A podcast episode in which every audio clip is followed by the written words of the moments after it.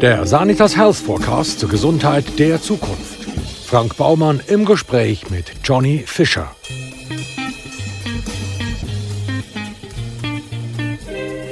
Johnny Fischer ist einer der bekanntesten Schweizer Komiker. Zusammen mit seinem Bühnenpartner Manu Burkhardt steht der ausgebildete Lehrer seit nunmehr über 20 Jahren als Cabaret Divertimento auf der Bühne.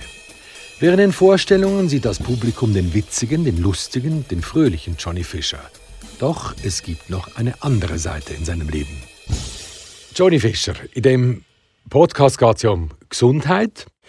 Nachdem ich jetzt aber deine Biografie, ich bin auch Jonathan, die Geschichte einer Versöhnung, gelesen habe, habe ich das Gefühl, dass du wirklich der fälscheste, nur denkbare Interview Gast bist, weil Gesundheit ist für dich doch jahrelang eher ein Fremdwort gewesen. Ja, ja. Also, nein, ich finde eben, es ist umgekehrt. Ich finde auch der beste Lehrer ist der Lehrer, der Mathe nicht verstanden hat, weil der kann es mir beibringen. Und ich bin mit meiner Gesundheit scheiße umgegangen, aber ich glaube, das ist der Grund, warum äh, dass ich weiß, auf was man sich muss achten muss. In deiner Biografie spielt das Elternhaus eine zentrale Rolle. In was für einem Umfeld bist du denn aufgewachsen? Äh, ja, ich, also ich glaube unterdessen, also Gesundheit ist natürlich nicht eine direkte, ist nicht eine direkte Folge von meinem älteren Haus, sondern mehr, was mir, mit mir psychisch gemacht hat. Aber äh, ich bin in einem äh, kinderreichen Haus groß geworden, sehr christlich. Und wenn man sehr christlich aufwächst, dann äh, das bedeutet einfach immer, alles ist böse an einem. Alles ist falsch, was man macht, und alles ist böse. Und für das schaut man vom, Ab äh, vom Morgen bis am Abend dass man das irgendwie in Ordnung bringt. Und wenn man das äh, fünf Jahre, zehn Jahre, 15 Jahre erlebt, dann äh, ist, äh, ja, das Selbstwertgefühl ist wie kaputt und man weiß gar, also man hat einfach das Gefühl, man ist so ein schlechter Mensch, man muss hure viel leisten im Leben, dass man das in Ordnung bringt, dass grundsätzlich falsch sein und schlecht sein. Und aufgrund von dem hat bei mir dann das angefangen, dass ich auf, über äh, sportliche Leistungen, über ja, über verschiedenste Sachen ähm, einfach mich definieren und äh, auch, auch die Defizite nachzuholen. Lass uns noch mal einen Moment in deiner Kindheit bleiben. Du hast gesagt, ein christliches Elternhaus. Also, das ist jetzt ja wirklich nur der Vorname.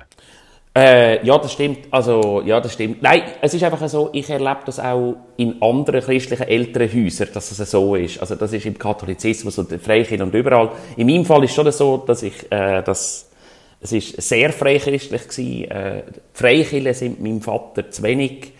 Äh, bibeltreu gewesen. Aus, aus diesem Grund hat er dann selber äh, eine Kirche gegründet, damit er nach dem Alten Testament äh, wörtlich kann leben kann und uns so erziehen und das ist dann sicher noch einer drauf. Aber ich glaube, allgemein ist dem christlichen Glauben, du kommst schlecht auf die Welt, du bist ein schlechter Mensch. Äh, das ist etwas, wo man mitbekommt und an dagegen kämpft irgendwie. Und in meinem Fall jetzt, oder, oder bei uns sicher noch ein bisschen mehr, weil es einfach äh, noch radikal äh, ausgelebt worden ist. Wie hast du dich dann können emanzipieren äh, Das ist lang nicht gegangen. Ähm, ich habe mit 15 bin ich dann mal bei der Freikirche angestanden und habe gesagt, das geht nicht mehr für mich, das ist zu weit weg. Also während einem Gottesdienst? Genau, in der, also genau, wir haben Gottesdienst gehabt, Sonntagmorgen, genau. Und, äh, ich habe aber eigentlich nicht gewusst, was das für Folgen wird haben. Äh, das habe ich immer wieder in meinem Leben, dass ich Entscheidungen treffe, wo ich nicht weiß, was es für Folgen. Und dort war die Folge, dass ich wie einfach die Familie verloren habe und das ganze Umfeld, weil wenn man in so einer Freikirche ist, ist das ganze Umfeld, wo man hat, ist Freikirche, in der Freizeit, in der äh, in den Ferien, äh, Kinderhüter, also es ist alles, das, das schaut man intern. Und äh, im Moment ist das mega schlimm gewesen, aber im Nachhinein natürlich ist das die Chance gewesen. Und äh, wenn ich sehe, wie meine äh, Geschwister die zum Teil immer noch am Kämpfen sind, äh, weil sie länger die sind und unter dem Einfluss habe ich äh, wie ein Glück gehabt, dass ich das dann entschieden habe.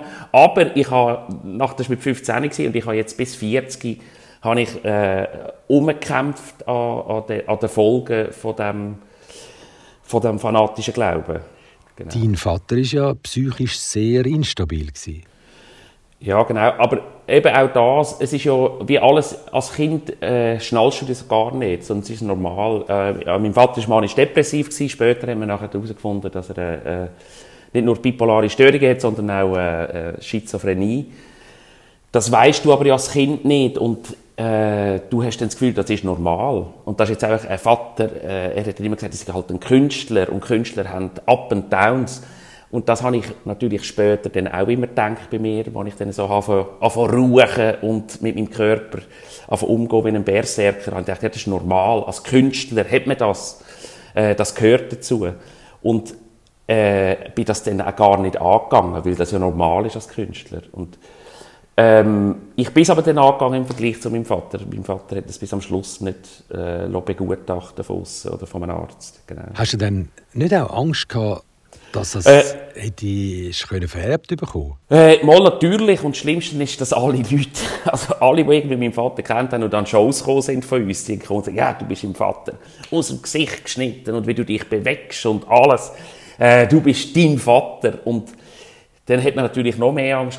Eben, ich, ich habe gemerkt, oder auch in meinem Privatleben, ich, ich äh, die Schere geht immer weiter auseinander zwischen dem auf der Bühne und Erfolg und dass ich bin mit mir selber unzufrieden und aus dieser Spannung heraus äh, habe ich auch oft dann, äh, äh, bin ich hure bösartig geworden.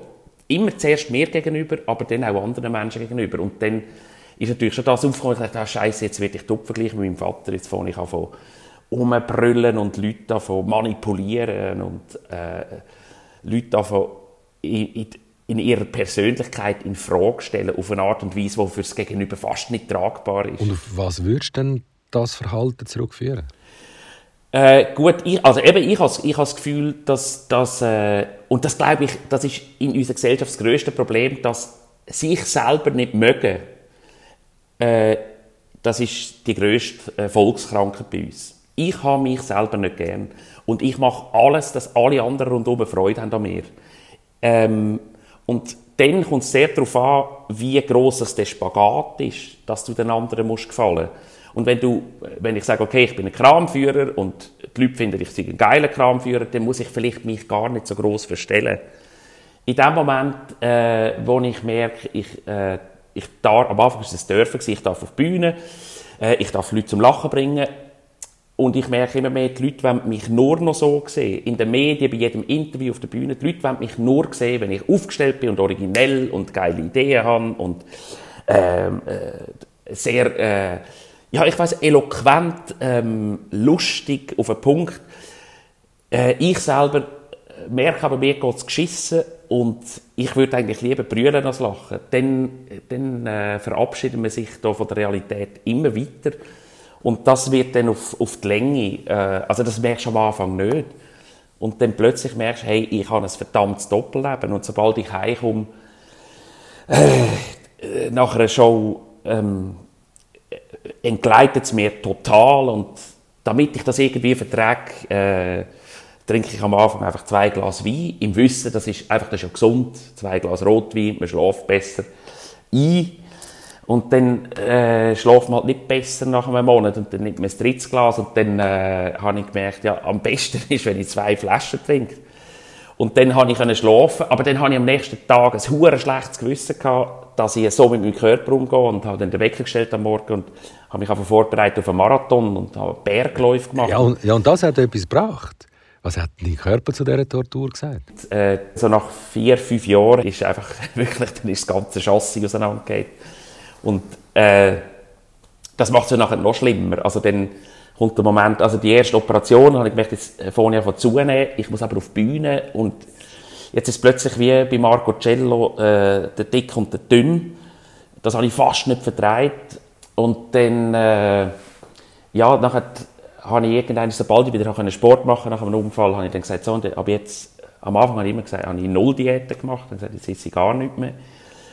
Und dann habe ich irgendwie einfach zwei Wochen so nichts gegessen, also Suppe zum Nacht. Und, äh, und dann wird man schnell in diesem Alter, ist man schnell wieder zurück im Shape. Und nebenan, dass ich schneller im Shape bin, habe ich viel Sport gemacht, aber das ist natürlich äh, Raubbau.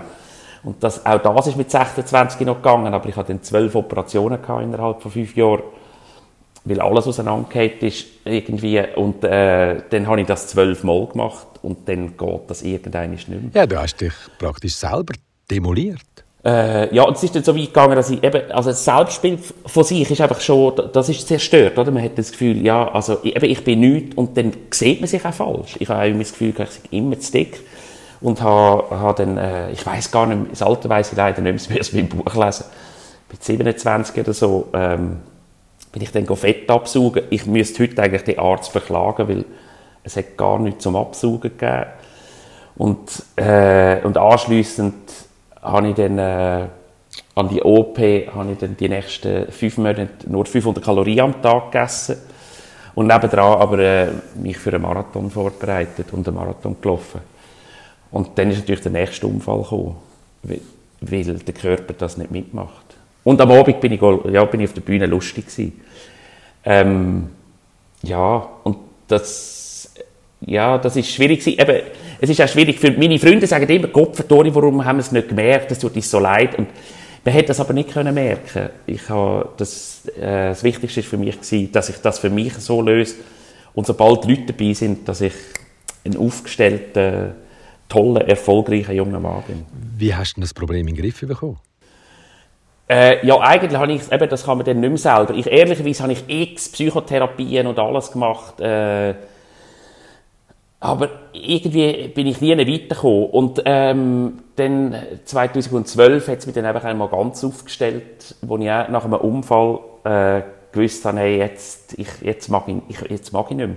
Und dann ist es so ein bisschen wie, und dann habe ich mich eben sehr an meinen Vater erinnert, der oft, wenn er depressive Phase hatte, äh, habe ich einfach nichts mehr mögen und bin es war gerade EM gewesen, und ich habe EM, ich liebe Fußball, habe ich normalerweise jeden Abend Freunde gehabt oder bin äh, in, weiss, irgendwo schauen. Und die EM, dort äh, bin ich einfach die gelegen und habe nichts mehr, ich weiss in der Dusche ist die Lampe, äh, also die Birne kaputt gewesen. Und der Aufwand, die zu wechseln, ich, ich, ich habe das nicht mehr geschafft. Das war jetzt ein grosser Aufwand gewesen. und dann habe ich da irgendwie zweieinhalb Wochen, drei Wochen im Dunkeln duschen und Pizza bestellt und Wein getrunken, einfach nicht mögen. Und dann habe ich schon selber gemerkt, also haben die Freundinnen haben das äh, mitverfolgt und äh, haben, mir, ja, haben mich dann unterstützt, als ich mich selber eingewiesen habe in eine Klinik auf Süddeutschland. Äh, wo ich dann ziemlich als Frack angekommen bin. Also gut, jetzt gehst du in die Klinik und dann? Wie hat man dir denn dort helfen können? Haben die dir etwas anderes gesagt, wie deine Therapeuten, die du bis dahin schon gehabt hast? Ja, also eben der grosse Unterschied war der, ich habe, äh, alle Psychotherapeuten haben ja das auch gemacht und ich habe dann die Übungen die Heim machen und weiss der Teufel und sich selber gern und so. Und ich habe einfach gemerkt, äh, das sind alles Sachen, die ich mir kann auch, das kann ich lesen überall und das kannst du auf Instagram heute bei jeder zweiten Hobby äh, psychologische Hausfrau äh, die lässigen Sprüche lesen wo jeden Tag ein Toller kommt, sei du selbst und glücklich, bla bla, hey, fressen. Ähm, und ich habe gemerkt, der Ansatz in dieser Klinik ist, eben, ist einfach gewesen, hey, mir ist egal, wo du herkommst und was du hast. Das Einzige, was wir machen, ist, wir schauen, wie schaffen wir es, dass du dich selber gern bekommst. Und das wird alles lösen. Egal, was du vorher gehabt hast. Ob du aus der Drogen kommst, aus Alkohol, aus, äh, ähm, aus, aus, aus Burnout oder was auch immer. Und äh, ja, die schicken einem erst heim, wenn, wenn man sich selber gerne hat. Und da haben wir dann einfach, ich denke, ich werde das nicht übertreiben, aber vielleicht 10 oder 15 verschiedene Angebote, die sie einem machen. Und ich bin so am Arsch, dass ich gesagt ich mache alles. Ich bin Bäume umarmen und meditatives Wandern, Hypnose, ähm, Pilates, äh, Massage, äh, meditatives Schweigen, äh, Hey, ich habe einfach alles, ich habe alles gemacht, äh, Pfeilbogenschiessen, ich habe alles gemacht, was sie angeboten haben. Und habe dann gemerkt, was, was mir gut tut. Und habe dort auch sehr viel müssen lachen. Wenn du irgendwie im süddeutschen Wald, äh, Wald stehst und den Birken umarmst, 20 Minuten, dann denkst du, hoffentlich kennt mich niemand da. und das hat, ich sage nicht, dass das schlecht ist, aber das hat jetzt zum Beispiel mir nicht so geholfen. Und anders hat mir besser geholfen. Und äh, das Wichtigste dort habe ich, also einfach, ich habe wie Werkzeug mit auf den Weg bekommen, was kann ich machen, wenn ich merke, ich schaue wieder nur, was denken die Leute über mich und ich habe mich selber nicht gern. Ich stehe morgen auf und stehe vor dem Spiegel und denke eigentlich, du blöde Sieg. Also komm in den Tag rein. Und äh, Und ja, so, so bin ich dann sehr aufgestellt heimgegangen und äh, das war aber 2012 und ich habe jetzt wie nochmal zehn Jahre gebraucht, bis ich die Werkzeuge auch immer wieder anwenden kann. Es ist ja schon noch interessant. Du siehst gut aus, du bist enorm erfolgreich, das Publikum liebt dich und trotzdem fühlst du dich wertlos. Das ist ja wie äh, bei jemandem, der Anorexie hat und in den Spiegel schaut und einen dicken Mensch sieht. Ja, absolut. Also, aber ich finde das wirklich eine Volkskrankheit. Und das ist jetzt etwas, was ich auch merke bei diesem Buch. Ich habe Tausende und wirklich, das ist nicht übertrieben, Tausende von Rückmeldungen. Und es sind alles Leute, und die, die, die sind nicht christlich aufgewachsen, nicht. Aber ihr Problem, hey, ich musste brüllen, weil das ist meine Geschichte. Und ich, was ist meine Geschichte? Ihr Vater ist irgendwie gestorben oder die Mutter ist Alkoholiker oder irgendeine völlig andere Geschichte. Aber äh, Quintessenz ist, oder, oder, oder der gemeinsame Nenner, ich habe mich nicht gern und ich mache alles, dass die Leute mich gerne haben und es nützt mir nichts. Also, es ist einfach so. Und ich weiss noch auch, äh, Premiere Plan B, äh, wir haben gespielt und wir haben auf Insta über 1000 Rückmeldungen gehabt. Alle sind positiv und jemand hat geschrieben, ist ein Deutscher gewesen, hat geschrieben, äh, das äh, erinnert mich an einen bunten Abend. Und das der eine Kommentar hat mir die Premiere zur Sau gemacht. Ich habe dem geschrieben, ich will ihre Telefonnummer haben. Ich habe mit dem telefoniert. Ich habe den begeistern für mich. Und das ist, das ist so typisch gewesen. Ich habe nicht 999 Leute angerufen und gesagt, sag mir, was ich alles geil mache, sondern ich habe dem einen angerufen und gesagt, erzähl mir, warum du das scheiße findest. Und äh, das ist so ein bisschen äh, das Kranke. Die Arbeit an dem Buch, das Angela Limbo acht nicht geschrieben hat, ist ja enorm aufwendig und zeitintensiv. Und es ist auch normale differenzierte Konfrontation mit deiner Geschichte. Was hat der Prozess denn jetzt bei dir bewirkt? Ich meine, das Buch ist ja nicht nur berührend, es ist auch ähm, schonungslos. Äh, das ist es wirklich, aber ich glaube, das ist die einzige Variante, dass die Leute glauben. Weißt du, wenn ich Sachen auslose, wo ich scheiße dastehe, oder äh, ich, auch, ich hätte gerne meinem Vater mehr in Schutz genommen, weil es ist gleich mein Vater und ich habe viel Gutes von ihm. Aber dann funktioniert das nicht. Die Geschichte funktioniert nicht und man glaubt nicht, äh, was da passiert ist. Und wegen dem ist es schonungslos. Aber die Arbeit ist, äh, muss ich sagen, außerordentlich anstrengend gewesen, aber ich würde sie gleich jedem mögen gönnen. Also, dass die Möglichkeit, dass einem äh, Fragen gestellt werden, wir sind immer an dem Ort gewesen, wo ich die Sachen erlebt habe. Wir äh, im Tessin, wo ich, wo ich geheiratet habe, in meinem Elternhaus. Wir sind sogar in dieser Freikirche gestanden, wo dann zu wenig, in, also zu wenig krass war für meinen Vater. Wir sind in der Klinik in Deutschland und immer dort habe ich meine Geschichten erzählt, was ich dann dort erlebt habe. Und ähm, das, ist, das äh, hat unheimlich viel Kraft gebraucht, aber es ist auch saumässig, es ist wirklich wie final äh, entlastend gewesen, muss ich sagen. Und jetzt wieder ein Buch rausbringen, gerade nochmal. Also das eine ist das Erzählen und dann lesen, schwarz auf weiß lesen, ist etwas Brutales. Die eigene Geschichte, da habe ich am Anfang das Gefühl gehabt, es handelt sich gar nicht um mich äh, komischer Roman. Ein trauriger Roman, habe ich gemeint. Und, äh, und dann in dem Moment, wo man sagt, hey, doch, wir bringen es gleich raus und jetzt hat man es nicht mehr im Griff und die Leute können wieder urteilen. Das ist jetzt so wie, wie Champions League. Also, jetzt habe ich keine Möglichkeit mehr, Einfluss zu nehmen, was die Leute über mich denken. Und im besten Fall ist das toll und im scheissigsten Fall ist das alle denken, was ist das für ein Arsch, der seinem Vater im Pfanne haut und selber noch die ganze Zeit Ausbrüche hat und so böse ist mit dem Manu, mit seinem Bühnenpartner. Und, äh, und das nicht können im Griff haben, das ist jetzt für mich wie so das Champions League Final gewesen. Wie ist denn der Manu mit deinen äh, Gefühlsschwankungen umgegangen? Äh, ja, also eben auch das haben wir lange gar, beides nicht wahrgenommen. Äh, das, äh, und das ist, ich, ich habe eben das Gefühl, das ist wie in einer Ehe, äh, man merkt hure spät, dass man schon lang, dass die Ehe schon lange äh, Riss hat. Und, und dann kann man fast nicht mehr eingreifen.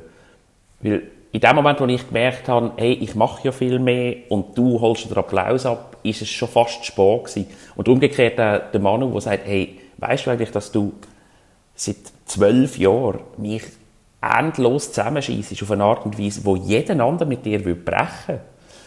Ähm, und dann ist, dann ist das schwierig gewesen. Und hat schon zweimal in unserer äh, Laufbahn ähm, Brüche gegeben, wo wir, wo wir nicht mehr gewusst haben, ob es weitergeht. Und äh, also ja, ich bin, ich bin da im Manu sehr dankbar und wir haben beide auf unsere Seite sehr viel müssen lernen. Also auch, dass ich merke, äh, dass es gleich wichtig ist. Also es ist egal, äh, wenn, einen lässigen Einfall hast und der andere kann das geil umsetzen, dann könntest du die Hände dich ja auch freuen, wenn der die Vorapplaus hat. Ähm, das ist meine Geschichte und im Manu seine Geschichte äh, ist vielleicht auch mehr gewesen. und dann hat sich eben das andere auch gegeben, meine Ausbrüche, dass er das auch äh, wahrnimmt, estimiert und, und, und äh, schnallt. Weil es ist so schnell erzählt, ja, wir haben gestern eine ganz geile Idee gehabt. Und das ist eine kleine Finesse, die ich heute noch schaue. Auch sonst im Alltag, wo ich sage, du, wir, äh, gestern hat Stefan oder irgendjemand so eine tolle Idee gehabt, wir würden dir die gerne vorstellen. Und das sind so die Finessen, die ich heute noch finde, es ist wichtig, dass man sich darauf achtet. Das Duo Divertimento ist kurz vor dem Ausgestanden und trotzdem haben ihr euch wieder gefunden, nämlich in einer Bar. Wie? Äh, ja, genau. Also, und das ist, äh, das, es gibt immer, also, und das ist in jedem Leben. Wenn man will, sieht man dann auch die schönen Momente. Und das habe ich auch gemerkt, ab 2012, das ist eines meiner Werkzeuge. Ich kann am Abend entweder denken, was ist heute alles scheiße gewesen, oder ich kann sagen, welche zehn Sachen sind toll gewesen. Auch am absolut, am abverschissensten Tag gibt es zehn tolle Sachen. Und wenn das nur, äh, die Rösti am Mittag ist, äh, oder, oder, oder die Sonne, oder irgendetwas.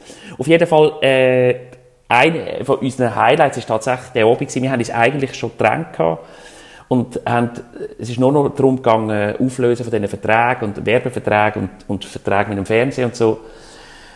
Und haben gesagt, komm, hey, noch einmal hocken wir einfach zusammen. Und wir probieren, äh, die schwierigsten Punkte, nicht nur die schwierigsten, alle Punkte in unserer Beziehung schreiben wir auf. Ich weiss nicht, wir sind etwa drei A4 Seiten gewesen. Und wir trinken ein bisschen Alkohol, das ist nicht schlecht, dass wir aus dem Bauch aus und nicht über den Kopf entscheiden. Wir haben die Hände hinter den Rücken und auf drei hauen wir führen entweder Daumen auf oder Daumen ab. Bei jedem Mitarbeiter, bei jedem Projekt, das wir haben, bei allen Sponsoren, bei äh, Träumen, gemeinsamen Träumen, die wir hatten vorher. Und von diesen drei a vier Seiten, was war, haben wir einmal eine andere Meinung gehabt. Und sonst haben wir alles gleich aus dem Bauch heraus entschieden. Und ich weiss noch, wie länger das gegangen ist, da habe ich wirklich äh, zum Teil Tränen in den Augen gehabt. Ich merke mir, eigentlich, eigentlich, wenn wir, alle, wenn wir beide das Gleiche und beide träumen vom Gleichen und beide sehen die Zukunft gleich und äh, auch mit wem dass wir zusammenarbeiten und so weiter, äh, das müssen wir irgendwie anbringen.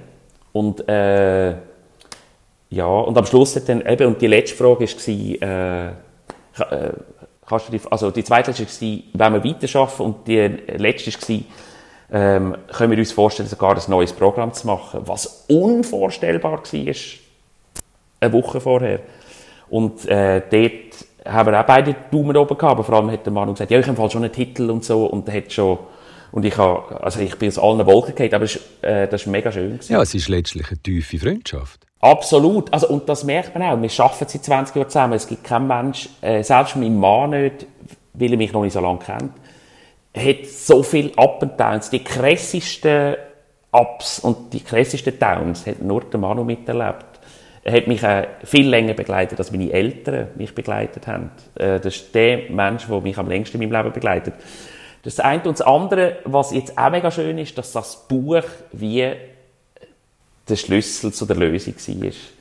Ich habe ihm das vor eineinhalb Jahren zum Lesen gegeben und äh, ich habe den Manu, glaube ich, einmal bis jetzt in den 20 Jahren gesehen heulen und der hat mir alle 10 Minuten eine Sprachnachricht gemacht mit Tränen und es ist so klärend für uns und warum dass wir uns gegenseitig einfach für alles entschuldigt haben, was da gekommen ist und, und äh, uns jetzt einfach sehr respektvoll und auf eine gute Art mit Samthändchen äh, anlangen und begegnet und uns viel mehr freuen ab dem, was anders ist am anderen.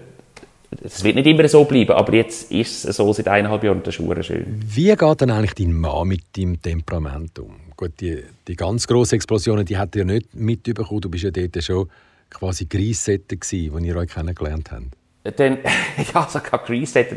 Also weißt du, man bleibt der gleiche Mensch. Und ich bin ein, ich bin ein emotionaler Mensch und ich bin, ich habe ein italienisches Temperament, ich weiß nicht woher. Und da bin ich heute noch manchmal, wenn ich hässlich bin, bin ich, das weißt du, dann bin ich laut und bin ich sehr bestimmt. Ähm, aber dann ist es auch gut und ist wieder dus. Äh, also er kennt das auch ein bisschen. Aber, ähm, also er hat auch sehr erlebt, dass einfach in den letzten acht Jahren unheimlich viel gegangen ist und dass meine Wellenform im Leben, die ist nicht mehr so krass wie er schon. Also die, die Ausschläge sind nicht so extrem. Das eine. Und das andere ist natürlich auch, das ist das Gleiche wie beim Manu, ich habe ihn mit reingezogen mit diesem Buch. Wenn er rausgeht, wenn er ins Geschäft geht, dann kennen die Leute ihn auch. Ich beschreibe ihn auch sehr ehrlich und das ist auch nicht nur vorteilhaft. Ähm, und ich bin mega froh, dass er das einerseits zugelassen hat und andererseits er auch, empfindet er als, als Befreiung, äh, weil egal ob es die Leute gelesen haben oder nicht, ich gehe jetzt immer davon aus, aber wir bewegen uns anders. Weil wir denken, ja gut, wenn sie es wissen, nehmen sie uns eher so, wie wir sind. Und wenn sie es nicht wissen, äh, wir sind jetzt halt so. Und vielleicht wirkt er manchmal steivenhaft und vielleicht wirklich manchmal arrogant oder zu laut, easy. Halt so. Jetzt bist du ja grundsätzlich ein großer Menschenfreund. Andererseits bist du auch ein verdammter Perfektionist und on top of it noch einer, der völlig rücksichtslos mit seinen eigenen Ressourcen umgeht. Wie erkennst du denn heute, dass du jetzt vielleicht doch ein bisschen auf dich aufpassen müsstest? Ja, eben, und manchmal geht mir ja gleich zurück. Also das merke ich immer, ich merke, also, und unterdessen habe ich aber einfach Anzeichen, die ich lesen kann. Ich, ich weiss, wenn ich neben mir stehe und mehr am Gegenüber interessiert bin als an mir. Und das ist das grösste Geschenk. Ich habe es noch nicht immer im Griff, aber ich finde es schön, dass ich es merke. Das sind komische Zeichen, aber äh, wo ich weiß, jetzt muss ich achtsam sein mit mir. Und, und dann kann ich aber auch ganz krass äh, kehren. Ähm, weil es hat, es hat noch einen Einschnitt gegeben, 2018 habe ich auch wieder überfordert mit 100 Projekten und habe allen gefallen und alle haben Freude gehabt, aber ich habe es äh, nicht mehr geschnallt und habe dann wieder einen Unfall gehabt, die Achillessehne. Das ist natürlich äh, symbolisch auch der grösste Wert, dass äh, wo verwünscht sein an der Achillessehne, die, dicke Szene, die krasse Szene, wo man über 400 Kilo kann belasten kann. Es tönt gut, wenn es reißt. Ja, Pistolenschuss, ja. Ja, toll. ja. ähm, ja, und eben, aber das Schöne ist, dass ich, dass ich gelernt habe, äh, zu merken. Und jetzt auch, wo das Buch rauskam, war gerade ein bisschen viel, gewesen, ich, bin in sechs verschiedenen Berufen tätig gewesen. Und habe wieder gemerkt, oh, und jetzt gehen auch Sachen, die mir gut tun. Ich liebe Tennis spielen, ich liebe äh, mit meinen Freunden diskutieren. Und diese Sachen habe ich alle abgesagt. Und jetzt, zwei Monate später, merke ich, all die Anzeichen, die ich jetzt hatte, die letzten zwei, drei Monate, dass es wieder an der Grenze ist, die haben sich jetzt verabschiedet. Und jetzt kann ich wieder Tennis spielen. Und jetzt kann ich wieder Freunde treffen. Ähm, und da, das, das freut mich echt so ein bisschen, eine, eine Resilienz, wo, eine gesunde Resilienz. Über was kannst du eigentlich lachen? Über was? Äh, unterdessen lache ich. Blöderweise habe ich mega lang Leute zum Lachen gebracht und selber wenig gelacht. Und ich lache im Moment über jeden Scheiß. Also ich habe gerne, wenn Leuten etwas passiert, ohne dass es ihnen wehtut. Ähm, ich, ich kann sehr gut über mich lachen. Ich finde es lustig, wenn die Leute mich nachmachen. Ähm, äh, auch wenn mir Missgeschick passiert, auch wenn ich jetzt grosse Schnorren habe und vergaloppiere mich. Ähm, wegen dem, ich muss recht viel lachen, weil mir viel so Zeug passiert. Ich, ich vergaloppiere mich sehr viel im Alltag, weil ich am Klugscheißen bin oder so und merke, oh, jetzt bin ich weit weg von dem, was irgendwie möglich ist. Äh, ja, aber ich, also ich, ich, mir fällt selber auf, ich lache mega viel. Übrigens brülle ich auch viel, seit etwa acht Jahren. Aber ich habe in diesen acht Jahren nur einmal Tränen gehabt wegen Trauer. Sondern ich habe immer Tränen, weil ich die Schönheit nicht vertrage. Wenn ich, wenn ich, schön, ich äh, kennst das nicht? wenn ich in Sizilien am Fischmeer stehe und ein alter Fischer ohne Zähne hat seine sechs äh, Fischchen, die er gefangen hat, und brüllt da raus, am Morgen um halb sechs, was er jetzt da gefangen hat, bis er vorbeikommt. Das hat das hat für mich eine Kraft und eine Schönheit, die ich nicht vertrage, wo ich, wo ich Tränen bekomme. Oder, und das, sind ganz komische Sachen, wenn ich das habe. Ähm, aber ich merke dort auch, auch dort, das ist etwas, was ich wie neu entdeckt habe, ich weiß als Kind, äh, und das ist mir immer hure peinlich Der Sammy Klaus hat mir das in der Schule gesagt, als in der vierten Klasse, das weiss ich noch, ist vor mir angestanden und gesagt, ja, du bist der einzige Bub in dieser Klasse, der immer wieder brüllt. Du musst dich nicht schämen dafür. Und ich habe mich hure geschämt. Und ich habe gewusst, aber das gehört zu mir. Ich bin näher am Wasserbau.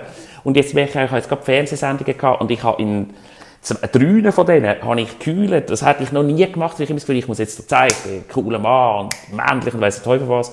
Und das gehört nicht dazu. Und das ist auch so etwas, wo ich merke, ah, mal, jetzt darf ich das auch wieder. Vielleicht ist es im Moment ein bisschen übertrieben.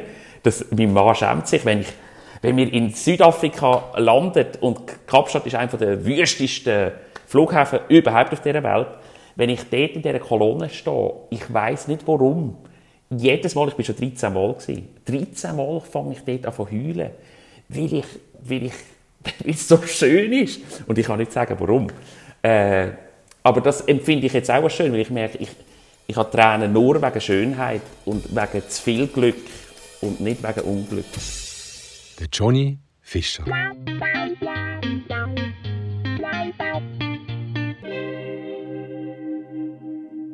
Wenn Sie mögen, was Sie hörten, abonnieren Sie uns und bewerten Sie uns zum Beispiel auf Apple Podcast. Das hilft auch anderen Gesundheitsinteressierten, uns zu finden.